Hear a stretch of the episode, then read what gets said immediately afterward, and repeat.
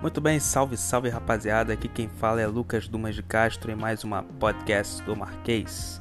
É, como eu tenho falado, a gente tem tentado fazer essa podcast porque o blog tá parado por causa da, da quarentena, né? Fique em casa, né? Sempre seguindo as recomendações de saúde da é, e da OMS, de, enfim, da maioria dos sanitaristas, porque a coisa está feia. Nós já estamos em segundo lugar de maiores casos infectados, estamos apenas atrás dos Estados Unidos e não vai faltar muito para a gente chegar em primeiro. Né? A situação não está boa.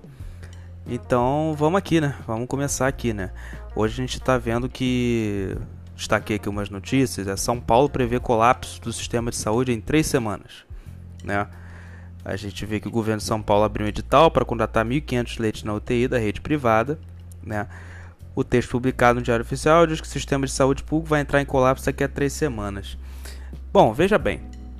Eu queria falar um pouco sobre São Paulo e o Rio de Janeiro antes de eu começar a falar sobre os descasos federais. É, bem, para começar, São Paulo fez uma lambança, mas uma lambança que é de, de proporção estratosférica, assim, vamos dizer. Porque o, o, o Dória e o Bruno Covas né, que é atual prefeito de São Paulo, primeiro eles inventaram um rodízio absurdo, sabe? Em que você tem um, um rodízio em, em números pares e números ímpares, né? E o resultado disso foi que as pessoas que antes iam de carro começaram a, a entrar no metrô, entrar no ônibus e se aglomeraram mais, né? e começaram a ir para casa, né? Ou seja, infectaram mais, ou seja, teve muito mais aglomeração que antes com esse rodízio louco. Aí não satisfeitos, o Bruno Covas e o Dória decretaram esse mega feriadão em São Paulo. Ou seja, um mega feriadão completamente fora da realidade, porque o pessoal que se aglomerou vai ficar em casa agora, então vai infectar todo mundo. Ou vai viajar. É, tem gente viajando. Teve pessoal que saiu viajando nessa pandemia, né? Ou seja, é, o povo brasileiro, grande uma parte dele não está ainda consciente do, dos riscos da pandemia, porque você tem de novo essa máquina de fake news que fica o tempo inteiro falando mal sobre isolamento, tentando boicotar as medidas, enfim. Então, assim, e esse pessoal sai e vai infectar todo mundo, porque provavelmente na aglomeração teve infe inf inf é, infecção. Então, assim, eu sempre disse o seguinte: o Dória e o Witzel e, e, e companhia, né, eles não me representam em nada né? Porque o Dória e o Witzel, eles são, na verdade, é, é, é como se como se estivesse lutando pelos seus interesses no meio de uma pandemia, né? É, tentam é, é de alguma forma boicotar sim o governo Bolsonaro né, criticando as besteiras que o Bolsonaro faz, se aproveitando das besteiras, mas também fazem um monte de coisa. Você vê o Witzel aqui com o caso dos respiradores, superfaturamento, não, não, não se entrega ao hospital de campanha, não se entrega nada. Ou seja, é, é, é, com claro e evidente superfaturamento. Inclusive o Mário Peixoto, que fez o programa de governo, que é parceiro do Dória também, tanto parceiro do Dória quanto do Witzel, e fez o plano de governo do Witzel, foi preso e parece que delatou o Witzel. Vamos ver no que vai dar. Né? Mas parece que o Witzel sim estava desviando dinheiro. Isso aí é uma conta simples. Basta você ver a quantidade de respiradores que o Witzel comprou e o que o Maranhão comprou. Foi a mesma quantidade. Só que o Witzel gastou mais. Milagrosamente. Ninguém sabe como. Então, isso é, é, é a situação do Brasil. Ou seja, as pessoas. Há governantes lucrando em cima do coronavírus, de tudo que está acontecendo. Sabe? em cima da pandemia, tentando roubar dinheiro. Isso é uma coisa. Com... Isso é de uma, de uma perversidade. Isso é uma, de uma doença, sabe? Isso é uma coisa completamente nojenta, para assim dizer. Então essas pessoas têm que ser punidas sim. Esse secretário de saúde que foi exonerado e o Witzel veio com uma desculpazinha de que não, o meu secretário que me embutiu nesse esquema. Embutiu aonde, Witzel? Embutiu a sua gestão aonde nesse esquema? Você tá relacionado com esse pessoal desde o início sabe? O Mário Peixoto que foi preso fez seu plano de governo. Não vem com essa, pô. Não vem com essa pra mim. Pra mim não, sabe? Pô. Bom. É, vamos lá, a gente também teve o caso aqui da Regina Duarte, que deixou a Secretaria de Cultura. Isso já estava mais que evidente, ela estava sendo fritada há muito tempo, né? Quem assumiu foi o Mário Frias, né? Que é o, o ex-ator da Malhação, que vai cuidar da cultura brasileira.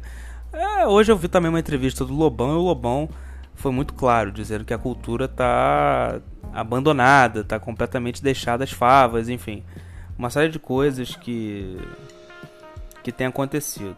Né? Então vamos aguardar para ver como é que vai ficar a cultura, mas está abandonada. Só que o assunto cultura não é o assunto do momento. O momento é o assunto da pandemia.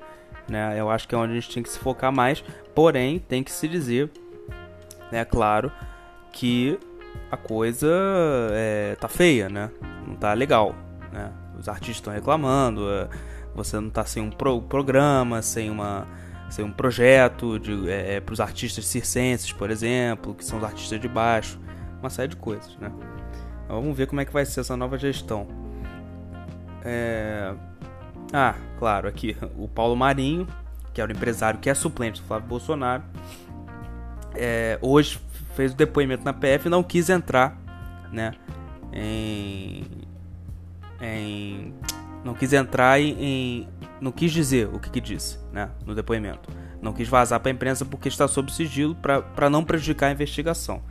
É, disse ele que tinha provas do que disse, do que acusou, da, da Operação Furna da Onça, que investigou a rachadinha é, não só do Queiroz do Flávio, mas de grande parte dos deputados da Alerj, é, teria sido vazada para o Flávio Bolsonaro antes e que o próprio Flávio Bolsonaro teria dito isso a ele. É assim, eu acho, eu acredito nisso, nesse relato dele. Mas o que eu acho interessante é que o Paulo Marinho, que é suplente do Flávio e é candidato a prefeito do Rio de Janeiro e é do PSTB, também fala, só veio falar isso agora. Ou seja, o cara passou 2018 inteiro, né, escondendo essa informação e chega esse momento que o Moro está saindo, em que ele quer se candidatar e que ele quer se lançar, vem com essa informação nova. Ou seja, no mínimo o cara prevaricou, né? Ele deveria ter informado isso na época. O que que não informou, sabe? Eu acho que, que, que isso tem que ser dito também. É, não é que eu esteja defendendo o Flávio Bolsonaro ou qualquer coisa. Claro que não. O que eu mais faço é criticá-los. Eu só acho é que o que há por trás disso também há um movimento político de pessoas que não estão interessadas no país.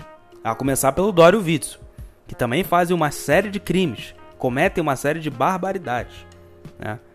Então nós vamos aguardar para ver esse caso. Né? E a gente também finalmente teve o Enem adiado, né? É, graças a Deus, finalmente, porque era claro que tinha que ser adiado. É um evento que, que acontece aglomeração, né? E é, é, o único senador que votou contra foi o Flávio Bolsonaro. É, com relação ao vídeo ministerial do Celso de Mello, não há nenhuma novidade ainda, ele está por decidir. E o depoimento do Paulo Marinho é, ainda também está sob sigilo. Nós vamos aguardar para ver. É, o que eu acho é que esses dois casos são os casos, é, vamos dizer, que podem ter um conteúdo realmente devastador para o governo. Essa reunião ministerial, no qual os ministros estão numa informalidade, falando uma série de barbaridades.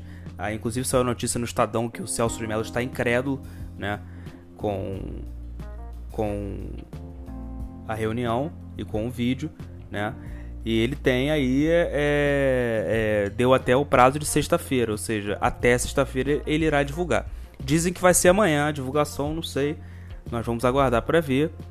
É, mas acredito que, pelo que está sendo constado, ele vai divulgar o vídeo na íntegra, excluindo só a parte das nações amigas. Sim, porque houve referências à China no vídeo. Aliás, eu fico curioso para saber o que é que se falou da China nesse vídeo, né? Porque Parece que todo mundo, todos eles, o ministro Heleno, o, o ministro da Educação, sempre voltam para essa questão com a China. Ou seja, o que, é que não se deve ter falado da China? A barbaridade que esses caras não devem ter dito. Nós vamos ver o que vai acontecer. Ou seja, essa semana começou quente, apreensiva, né? E essa bomba pode estourar a qualquer momento. Vamos aguardar para ver. Bom, por isso é só, vou ficando por aqui e até sexta-feira no nosso vídeo, ok? Beijos, se cuidem com a bênção de Pai Xangô e nós vamos sair dessa pandemia. Um abraço.